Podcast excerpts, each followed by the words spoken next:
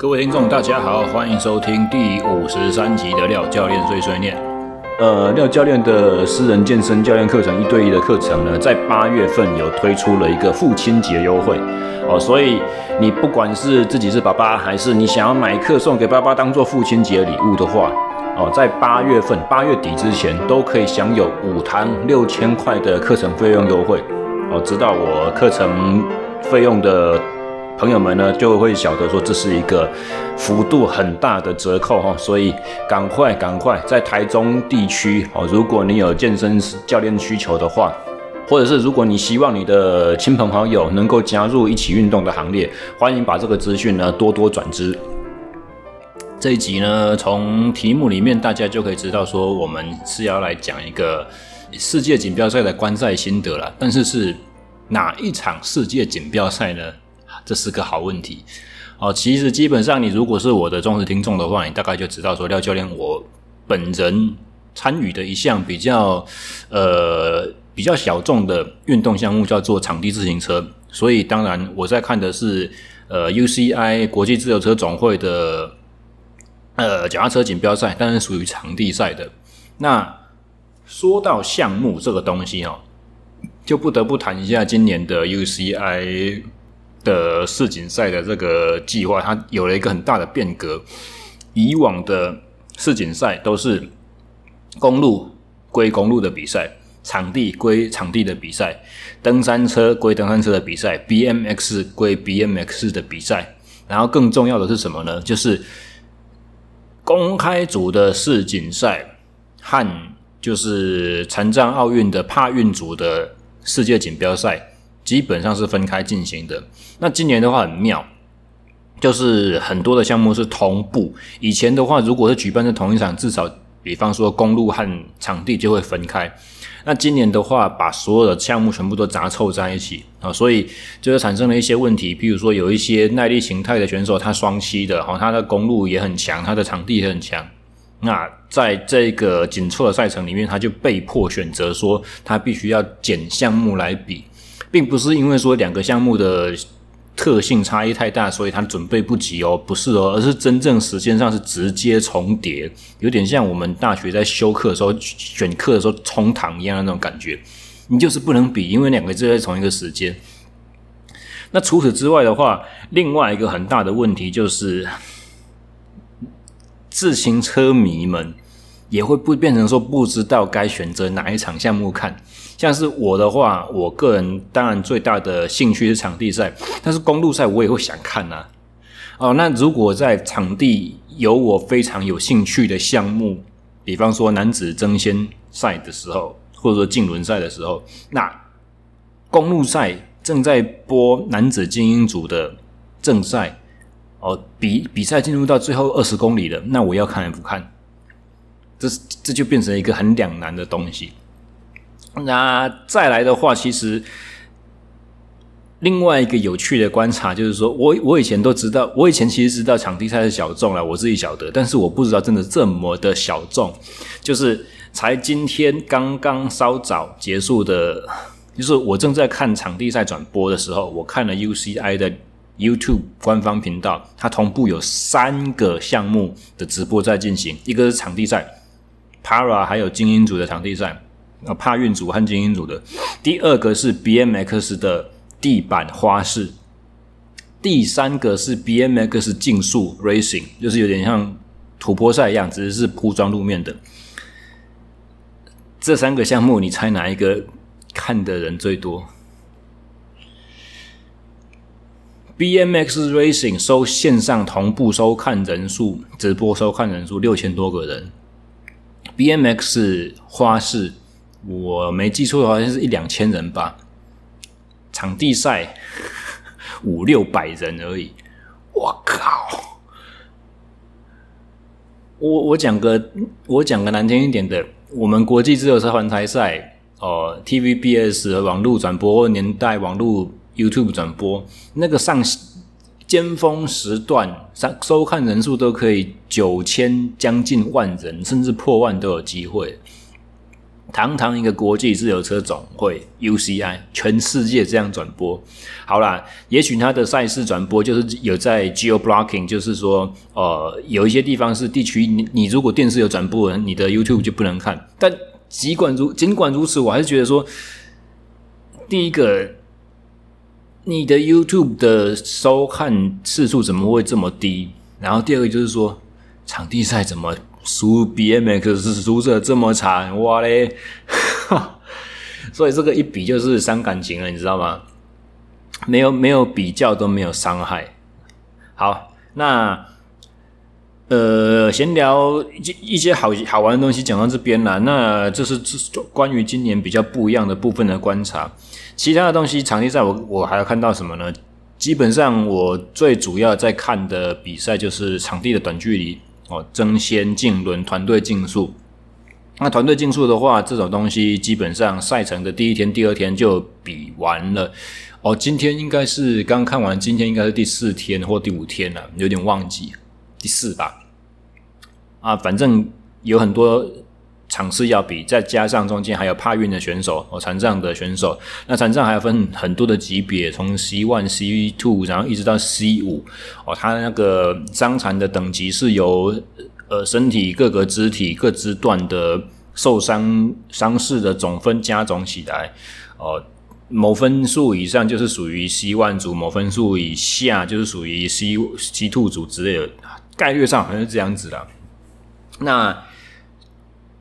虽然分是这样分，但实际上你要怕运的选手说真的很公平的竞争，还是不太可能。像是比如说，我赛程中就有看到有一场的男子 C two 组的一公里个人计时，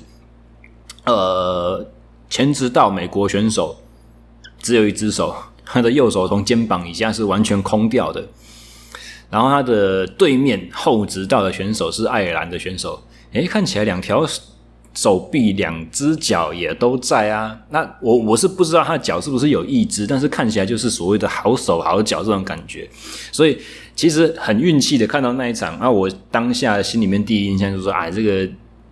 太不公平了吧？这两个人怎么可以都叫做 C two 组？你一个明显少一只手，诶，那怎么比？一公里起跑这么暴力，爆发力这么强，你你少一条手臂的，怎么去平衡你的车头？你要怎么去做这么？扭力这么大的定点起步，这根本不公平啊，没得玩。结果你们知道吗？一开跑之后真的是不公平，没得玩。可是赛况是美国选手把对面的爱尔兰选手痛电。第一圈起跑结束之后，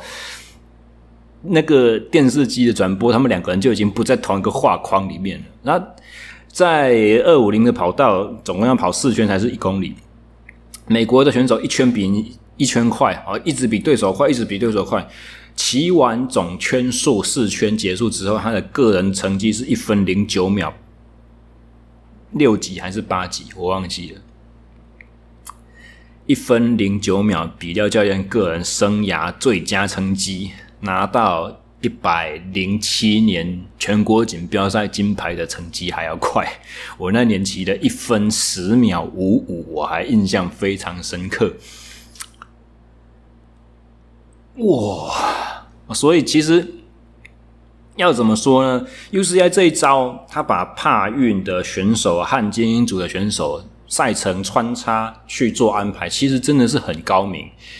以往的话，我个人我是对帕运选手的赛事基本上几乎完全没有任何的兴趣，偶尔呃有空啊转到了看个两眼这样子。但是这次的操作呢，可以让一般的观众群们真正可以去参与，而扩大这些帕运选手们的曝光，让。身障选手的比赛精彩度也可以让全世界的观众去看见，我觉得这个是非常非常好的一步。那我其实个人自己在观看之前也没有意料到，我可以从里面有这么深刻的体认。当然，转播赛评也有讲到了，就是说很多很多的帕运选手，其实他们希望大家看见他们的比赛内容的时候，为他们喝彩，讲的不是啊，你好励志。你你好，能够激发我们向上的心，就像廖教练我自己刚刚的心情一样，而是怎么样呢？而是帕运选手希望让大家看到说，我们都是运动员，我们就是这么的猛，我们是运动员身份第一，我们的表现是最重要的。那其次才是我们的身份、我们的伤残、我们的背后这些故事，不应该把我们的好像残缺或不足拿来放大、拿来讲。等于说，透过了这个表面上给呃残疾人士的舞台，实际上是进一步扩大社会对他们的偏见或者是歧视这种概念。那这个部分我不，我个人不琢磨太多哦。那其实基本上，现实的来讲，很残酷的一个事实就是说，大家总是还是会喜欢看精英组的比赛。哦，那比打个比方好了，NBA 年度总冠军赛和台湾的 SBL 或 P League T1 的年度总冠军赛同时举办同一个时段的话，我们抛开那种地理啦、时差的限制不讲，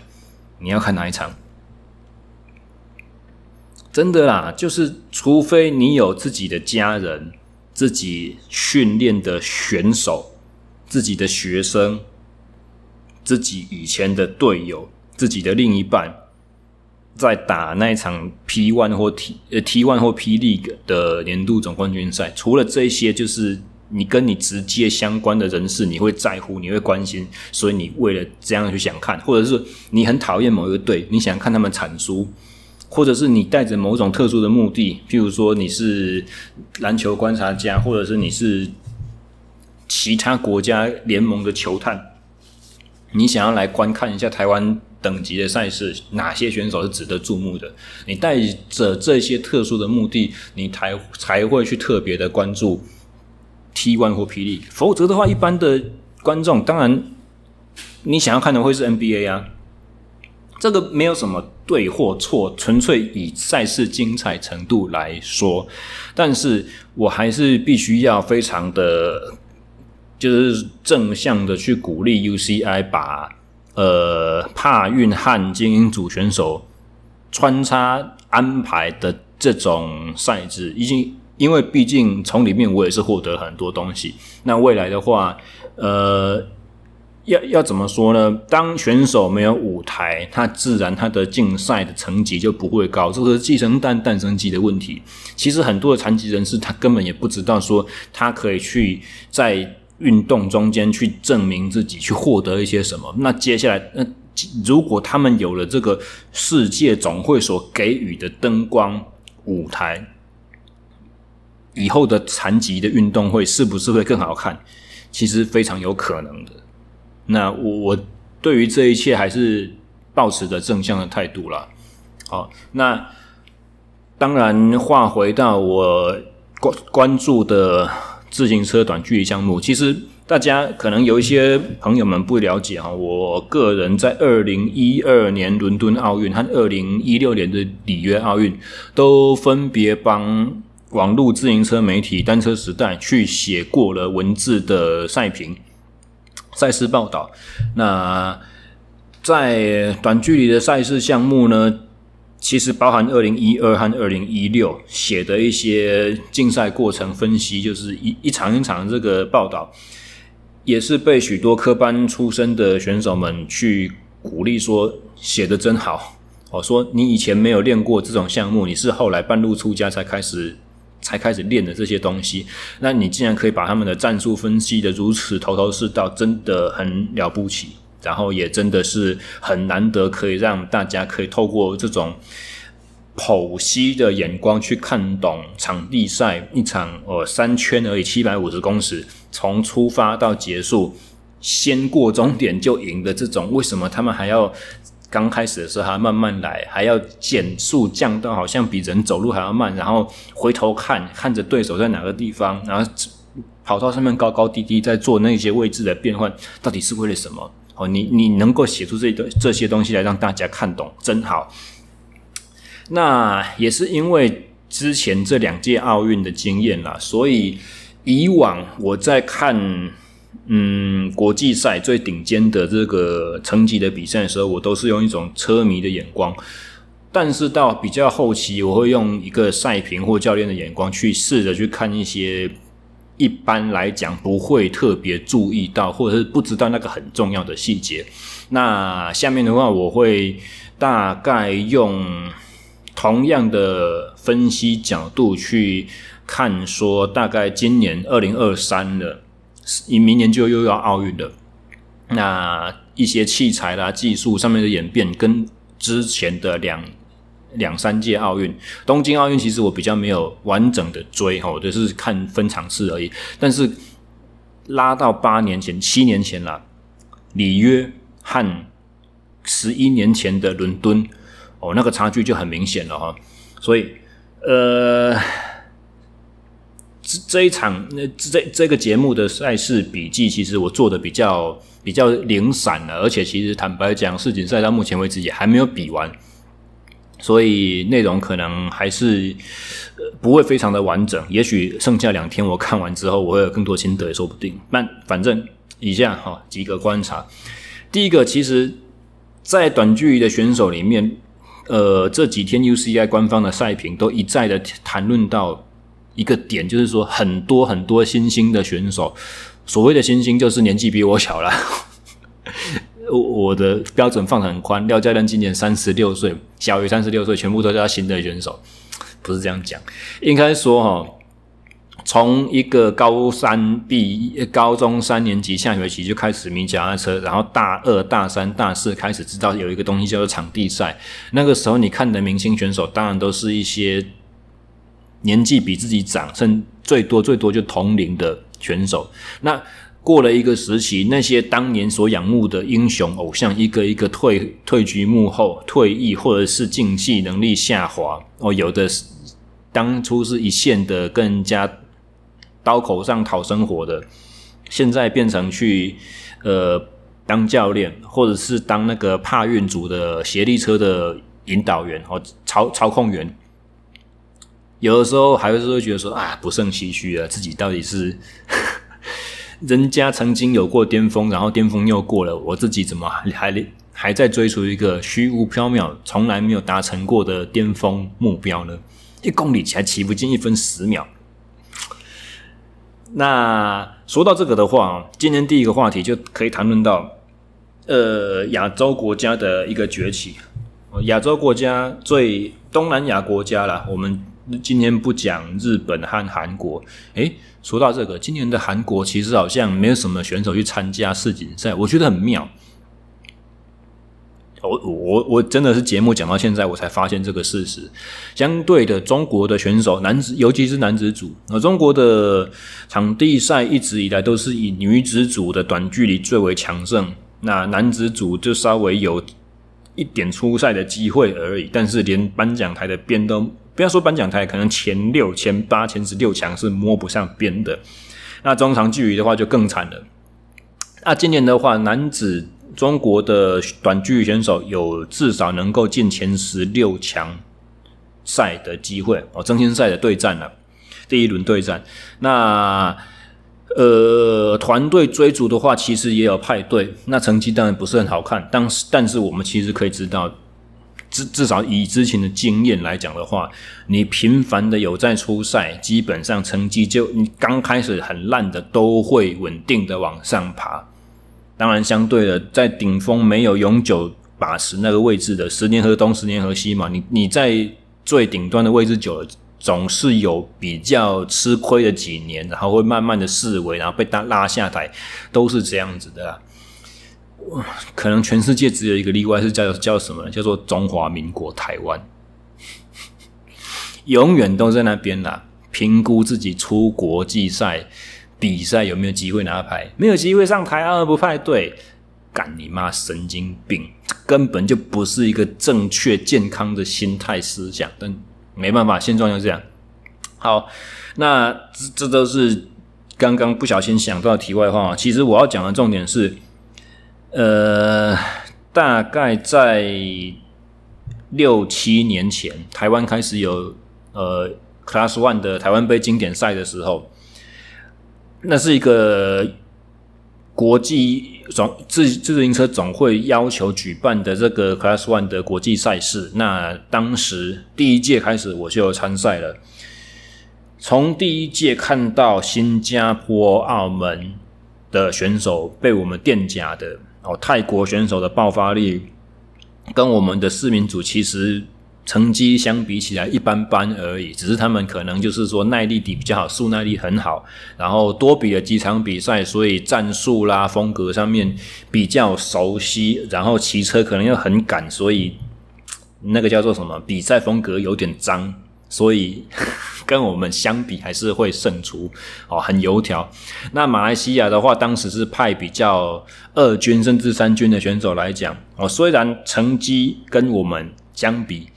有一段落差，我说的一段落差不是落后我们，而是赢我们算蛮多的，大概零点，就是两百公尺俯冲有零点六秒、零点七秒以上的领先这样子，但是依然比不上日本的一些职业队、国家队、韩国的国家队的那个水准了。然后我记得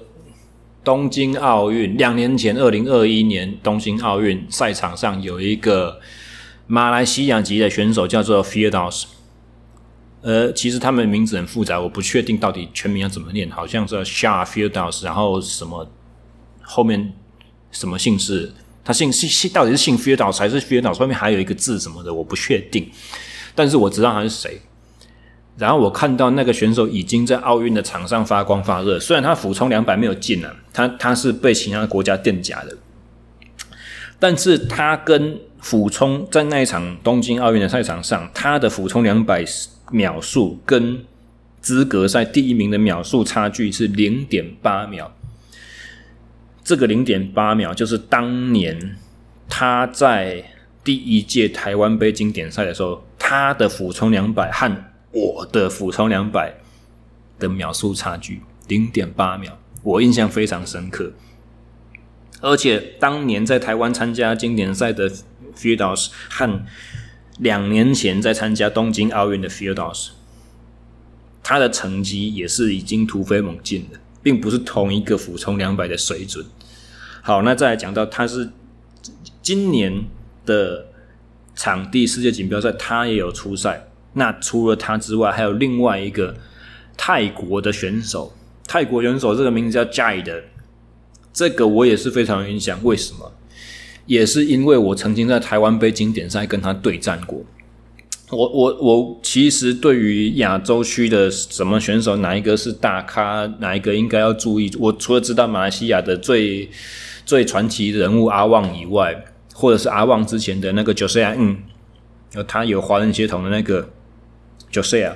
除了他们两个人以外，其他人我说不认，全部都不认识。包含日本的谁啊？哪一个是职业竞轮的？什么新田佑大啊？什么蛙哥？那个其实我都不晓得，都是要教练们啊，然后学长他们在提的时候，我才稍微知道。但是实际跟我有跑过实战对战的这两个选手夏还有 Jai 哦，马来西亚和泰国的，我印象都非常深刻。所以当我看见他们在世界锦标赛场地上奔驰的时候，我就会有个心情说：唉，真的。士别三日，刮目相看那种感觉。虽然他们都比我年轻很多，所以等于是他会大，我会老的这种程度。但你从一个国家的发展水准，也可以看出来说，这两个国家对他们的选手栽培有多么的久。当年他是被台湾、被日本、被香港、被被韩国垫夹的这种程度。如果是像我们中华民国台湾体育署了不起的体育署，贵国政府的最高指导体育机构的眼光来看的话，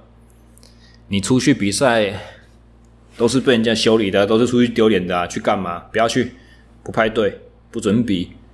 没有经费，没有教练，不要进国家队啦！来不及，轮不到你啦，练什么？哦，所以这个是。第一个比较奇怪，为什么会选这么气氛低迷的题目做今天的第一个讨论点呢？好了，第二，算了算了，那我们赶快进入到第二个讨论点，就是说，在比赛的赛评里面，他们很常去提到说一个事实，就是许多的选手之前的运动生涯啊，他是被他们国家的自行车的这个项目去发掘出来的。有一些是跳高的选手去转的，有有一些是像女子的话，有一个足球的，然后有提到有体操的，哦，有 BMX 的。BMX 就是那种小轮径的花式的土坡竞速的那种啊，转的啊，这个比较不稀奇，因为其实在相当早期，呃，英国一个很传奇的选手，呃，Chris Hoy，哦，今年的那个世界锦标赛举办在苏格兰的 Glasgow，那 Glasgow 的话是 Chris Hoy 的故乡，他这一场比赛的自由车场呢，就叫做 Chris Hoy Velodrome，Sir Chris Hoy。啊，他拿过二零零八年奥运的金牌之后，他就被加冕为爵士了，所以要讲他的名字，要讲 Sir Sir Chris Hoy Velodrome，哦，以他的名字为命名纪念的那个自行车场。那 Chris Hoy 当年就是从小时候玩 BMX，然后到后来转场地赛的项目，然后所以 BMX 转比较不稀奇啊。那帕运选手还有一个比较特殊的是，我听到一个是越野摩托车。呃，越野摩托车玩太凶了，然后摔车出意外，所以被截肢。那那就转来骑脚踏车，然后参加趴云组。所以像这样子的跨项目的转系，呃，转转换，在很多国家其实已经非但不是稀有动物，而甚至是政策主动会去搜寻出这些其他项目的这种呃天赋人才。所以就也是一样，看回来我们国内啊，就是呃，才前不久的事情而已。呃，大家如果追节目是很持续在听的话，有印象就知道，说我以前大概两三个月前吧，我在宣传说台湾柔术总会在办那个实作讲席什么的。那柔术是属于比较近身残暴类型的格斗项目，所以当他的一些体能。训练原则可能也可以让，譬如说柔道啦、脚力啦之类这种项目去去应用嘛。更别说我们那一场演习里面还找到了营养专家来去讨论说，诶，脱水过磅和过磅完之后身体很虚，要怎么样安全快速的去把体力去回充，以最大化上场之后的优势。那那个时候我就很天真想说，这很多格斗项目应该都需要，那我们就把邀请发给柔道项目的选手，发给脚力队，包包含。有在培养选手的院校，或者是民间的一些柔道的那种道馆。那在尝试招生这个过程中呢，我就发了这个讯息给我一位很好的朋友啊，教练所的同学啊，柔道专长，他是那个呃呃在职班的柔道教练，呃，也是国手身份退役下来，然后。在国家级的赛事都是担担任裁判的一个很重要的人物，然后我们学生时代也是跟我感情很好哦。可是当我把这一个消息请他转发转发的时候，他会他回我一句话说：“呃，我可能没有办法太公开的帮你，我只能私底下传给几个人而已。为什么呢？他跟我讲说，像柔道这种项目啊，哦，如果你是柔道协会重点栽培的选手的话。”他们会严格限制你去参加其他的项目的赛事，比方说什么就是柔术啦、克拉术啦、脚力啦这些东西。理由是你拿了我的资源，你练出了你的成绩，你怎么可以去帮其他的运动项目去去让他们收割你这个人才？或者是有有一点像是说，呃，你的。你你珍贵你珍贵的选手身份是我们协会重要的资产，那我们不可以放你去参加其他的阿里不达的运动项目，以增加你的受伤风险。这种感觉，所以虽然这个讲的是在顶尖的层级啦，哦，而且是在学生呃选手身上的，但其中隐含的一个暗喻的意思就是说，身为柔道协会的一个算是。器重的角色，我也不好太过于明目张胆的去帮你推广另外一个运动项目。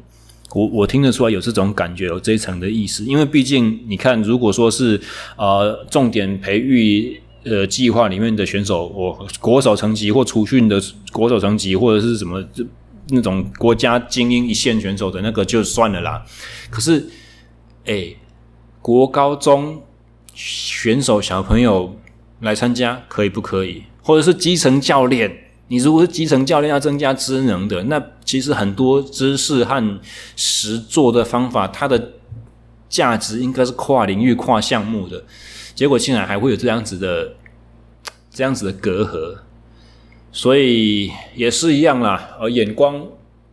看外面，那实际我们会是去反过头来回回回来思想一下，我们国内应该要怎么做，才有这改善和提升的空间嘛？所以像这种 talent identification、talent ID 哈，人才的选才，应该是这样讲。国内我们都讲选才，他的做法。其实是很值得借鉴啦。那从技术层面上的话，看了很多精彩东西可以聊，但也许听众就不会很明显能够知道说我到底在讲什么。那那我们简单讲几个好了，就是至少在这今年这一届的场地赛看看得出来，有一个我自己个人的心得，很明显的就是。女子组的比赛跟男子组一样好看。哦，以前呐、以前女子组的这个竞争就是差距会比较大。比方说前十六强来讲的话，第十六名和第一名可能差差就差得很远。那虽然好的选手还是会有，那。真正到金牌、银牌、铜牌争夺战的时候，或者说二分之一战的时候，那个也是会很好看，但仅限于那个层级而已。后面的有的时候，比如说八分之一啊、十六分之一都都会，然后你刚开始上去之前就已经大概知道胜负会是谁了。今年不太一样，今年的女子组其实十六强的比赛超级好看的。就算是那种资格赛两百俯冲秒数差有点大，差到零点五、零点六秒以上那种，他们的比赛也都很有水准。就算你是那种 underdog 的赢面不大那种，比较成绩就绝对速度就资格赛成水准很差的那种，他们所展现出来的战术。战术的拟定还是非常精彩，我就会跑出那种内容很好看的比赛，而这个很好看的意思就是说，把对手逼到很极限，差点赢不了那种程度。哦，而且这个不是就是硬碰硬用体力对决，而是有很多的技术水准，有很多的脑袋，有很多的巧思在里头。这在以前我看就一，即便是国际一线的比赛，我都不觉得女子组有的水准，更不用说其实这些。一线的国际女子选手，她们的成绩全部都强过我们国，全部吗？也没有啦，就全部都强过我啦。我不能说他们全部都强过台湾的顶尖好手，因为台湾的男子组选手在顶尖成绩还是很够看的。呃，我的意思是说，当我们实力不如这些女生的时候，诶，女子组采采用的战术，我们也应该值得值得参考吧。因为你的能力就跟他差不多，甚至是比他差一级啊！哦，这女子组的比赛非常好看，是以往我所没有去观察到的这其中一个事实。那另外一个跟场地本身的设计有点关系，也也不分组别，就是我发觉很多争先赛的项目一对一对定的，他们在场上进入到前直道的时候，他们不见得会看对手，他们会看前面。那原因是什么呢？原因是是因为场地里面有布置大荧幕哦，所以大荧幕上面会有摄影机 take 到的镜头，所以如果在真人赛里面你要回头看，你会比较有视觉死角，你会无法进行有效牵制的时候，这些选手会抬头看赛场中央的大荧幕。那大荧幕是为了什么？当然就是服役在场的所有观众哦，那个观众疯狂到你没有办法想象。哦，在在世界级的比赛，那个座无虚席的，绝对不会像台湾的比赛一样出现那种选手教练比比看台上面的人还要多，或者说是裁判还比选手多这种稀稀落落的程度，不会，呵 呵你不不可能。你你看那种要用要跟 NBA 比赛一样，你要用大荧幕，要跟 UFC 冠军赛一样，你要用大荧幕播给体育场里面的人看。哦，然后选手还可以从大荧幕里面看见自己和对手在哪里，可以互相干嘛。哦，这个是我我第一次看到有人从大荧幕上面看资讯的，以往都是只有在 MotoGP 啊、F1 那种赛车场上面才会有的这种事情。哦，第一次在脚踏车的场地赛里面看到。那讲到场地的话，就不得不提另外一个 Glasgow Velodrome，就是它有一个特性，因为 Chris Hoy 是短距离选手，所以以他的名字命名纪念他的自行车场呢，它就会建成怎样？它就会盖成一个比较狭长型，直道很长，弯道很紧凑，弯道半径非常小，这种适合做竞轮争先赛、短距离选手冲刺比赛会非常精彩的赛道。那这种赛道的一个劣势就是它不利于最高速度、平均高速的维持，所以你像那种四公里团队计追逐、四公里个人追逐这种属于中长的比赛项目的话，就不容易破纪录，秒数时间都不会很好看。哦，所以这个是这这这个 Glasgow Velodrome 它的一个特性，然后也导致说很多短距离选手因为弯道实在太紧凑了，所以他们的时速这样子，女子组都有六十五、六十八公里以上的时速的水准，那男的话就最少七十二、七十五、七十八都有。这个这种像一二五摩托车这种极速的水准，在弯短暂紧凑的弯道里面。这样子飙，你知道那个离心的 G force 有多大吗？我我之前曾经看过，今年前阵子曾经看过一个影片。目前全世界短距离哥荷兰 Harry Lovelace 的俯冲训练的那种车载镜头的影片，拍他的脸，然后我才看到一个细节，就是说 Harry Lovelace 这么强，这么。这么厚实、肌肉量这么大的选手，他在弯道里面的时候竟然会憋气，然后我才回想起来说：“诶，我在全力冲的时候，我在进弯的时候好像也都是闭气的。我在弯道里面没有办法呼吸，那是什么意思呢？就是你你想想看，捍卫战士汤姆克斯在拍那个片的时候，他战斗机高战斗机在高 G force 在钻那个山谷，在过那种弯的时候，他是不是他们全部都会做那种嘿？”这种呼吸有没有用憋气、用努泽效应，利用提高胸腔和腹内压去提升你的血压，保持神志清醒和维持你的躯干的稳定？那在场地赛的时候，我们要弓着背、立着骨盆，要去踩出这种高回转、大炮耳、大扭力，然后你在过弯的时候，你的背可以弓着，不会垮掉。这种力量、这种核心的要求之强大，就算世界第一的选手 Harry Lovelace，他也是必须要透过这种憋气的技巧才能够完成诶。那当然啦，他过弯的极速可能是七十几、八十，我过弯的极速可能最多只有六十五、六十六十六。这这应该也是在他身上 G force 时候不会比我大很多。但是话回到话头回到就是。呃，Chris Hoy Velodrome 这个场地，室内木头跑道场地哦，当它的弯道特别紧凑，然后你是其他国家队伍，平常没有在这么狭窄的跑道上面去训练的话，其实你的冲刺啦，你进弯的路线啦，和你控车怎么样能控制在跑道最底端，这些技术性的细节，全部全部都会很很容易遭惊啊！所以其实有很多在这一场。世锦赛里面有很多的精英选手，国际一线选手，他应该有几秒实力的跑下来，全部都全部都过慢。除了这个场地本身就不容易做出好看的秒数之外，还有就是他们离自己这一季的最佳成绩太远了。原因就是因为这个场地的节奏他们抓不到，他们控车控不住，会往上飘，而直到会外抛，或者是抓不到那个计时终点线。其实比你预期的位置还要来得更远，这些很多的技术细节啊，都是在在讲到说，其实一样啦，室内跑道、室内木头跑道两百五的这种单圈距离，你换一个场就是差很多，你换一个设计团队造出来的跑道特性就是差很多，更不用讲像台湾一样只有三三三而已，连两百五一圈的都没有。然后木头跑道，潘谁只有台中的哦，那个木头跑道真的是平顺程度，那滚动阻力真的是差太多了。光一个跑道面，你要跟柏油、丹妈嘎的或者是水泥的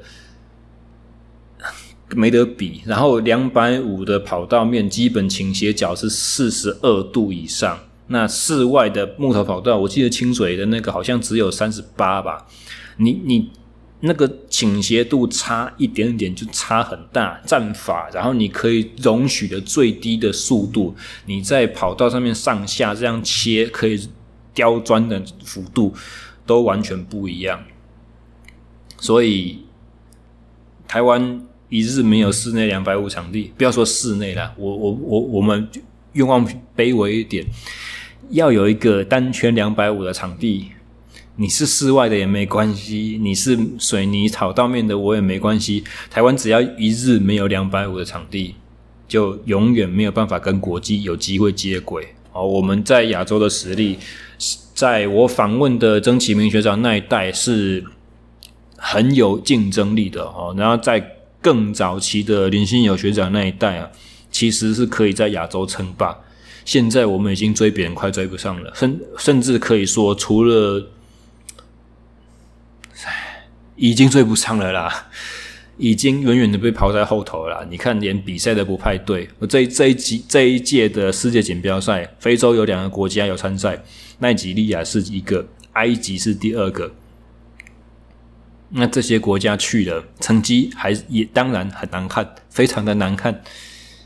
可是人家有去，有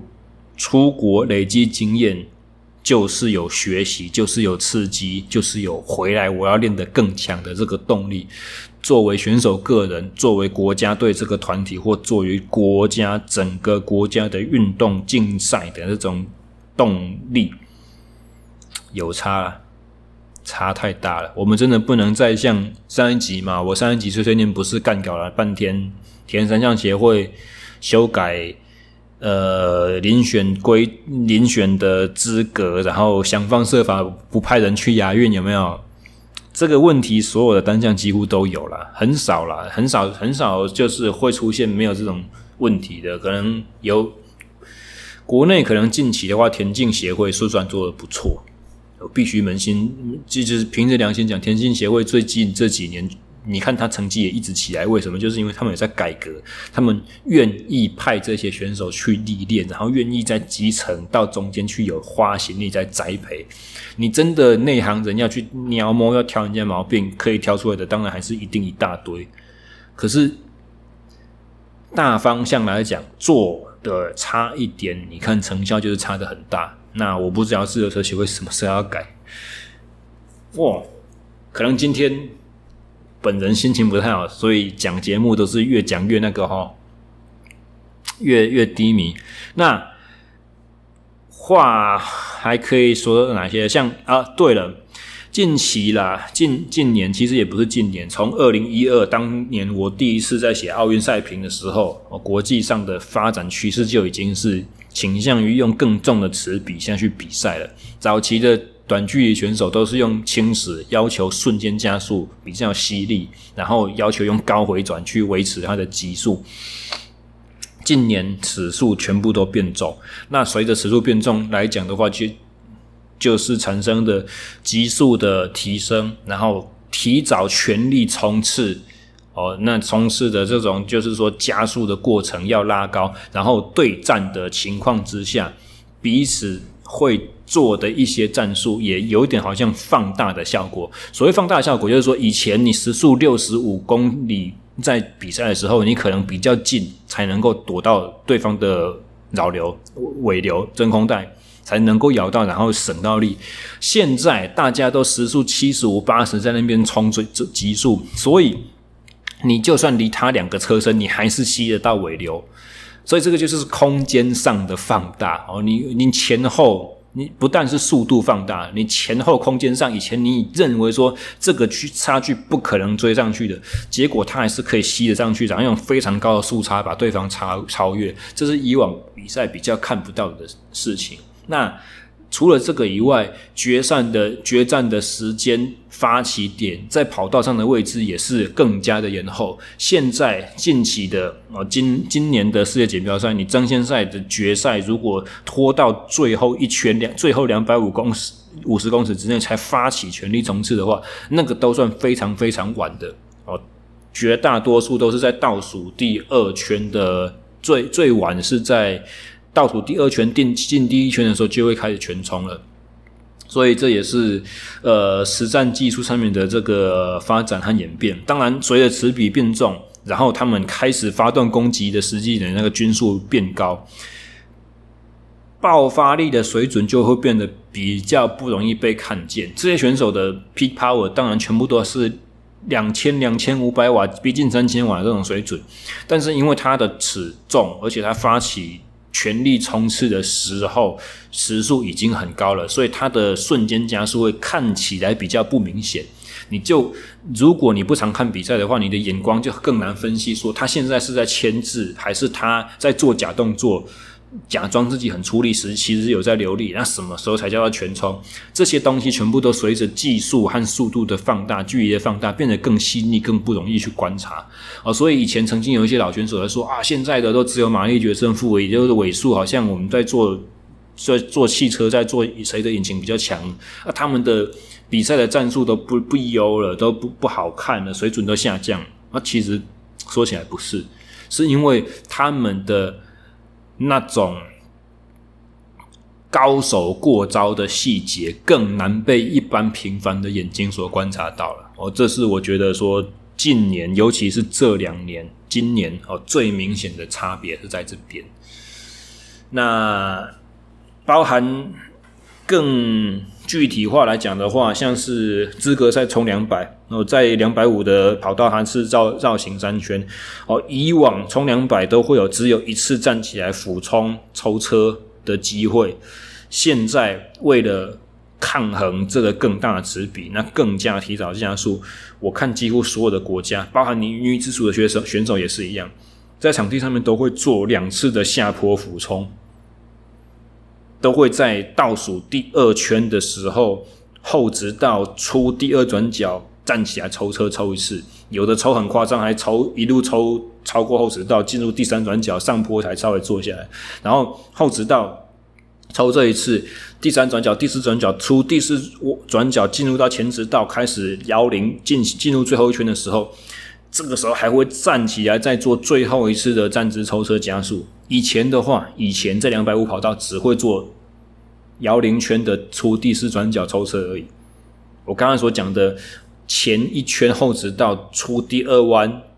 站起来冲的那种动作是没有的。今年非常的明显，几乎所有的选手都站起来全力冲两次，这是这是一个很稀奇的现象哦。那还有更细节的是。我个人因为采取了新的低风阻的旗帜，然后遭遇到了一些技术困难。那遭遇到这些技术困难之后，我去观察顶尖选手都怎么做的，我才会去特别注意到看的东西，包含什么呢？荷兰队的选手，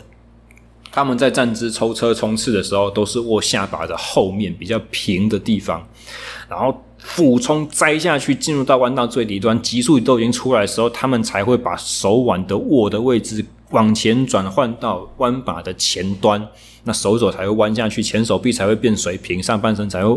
变成一个非常低风阻的这个角度，那为什么我会看这个？就是因为我我想要看他们到底怎么使用这种龙头向上拉高，然后往前延伸的低风阻设定。我我自己采用这设设定之后，上场地跑了两三趟，每次都觉得握在前面这个地方要起来抽的时候，整个车头非常的不安定，很灵活，会乱飘。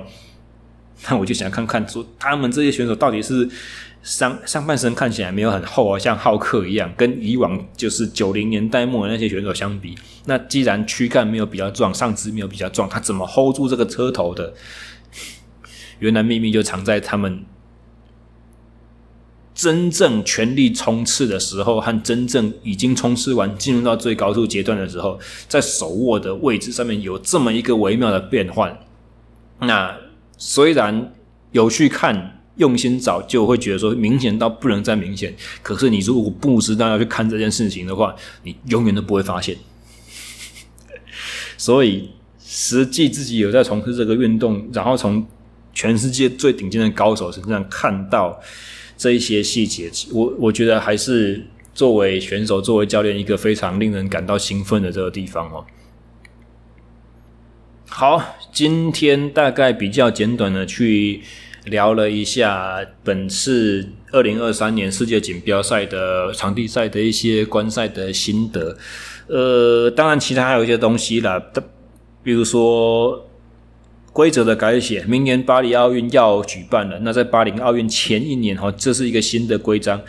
你所有在二零二四巴黎奥运要使用上的器材、装备、衣服，全部都要在之前一年就已经上场试用过，而且在这一年以内是要能够试售购买买得到的。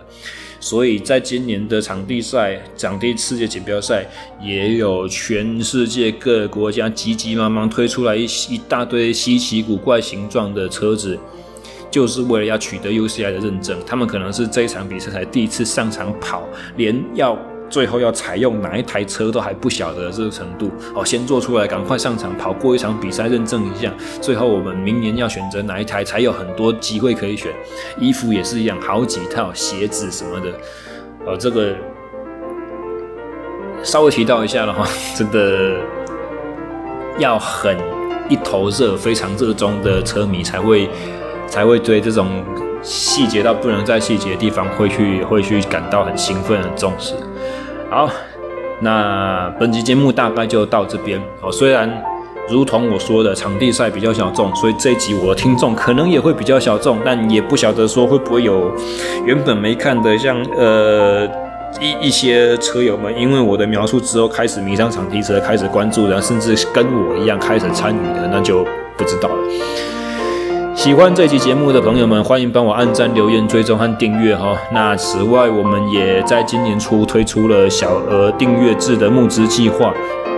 如果您希望用更实际的行动来支持我们的话，除了口耳相传告诉你的朋友这个节目名称 SSE 训练漫谈以外，也可以加入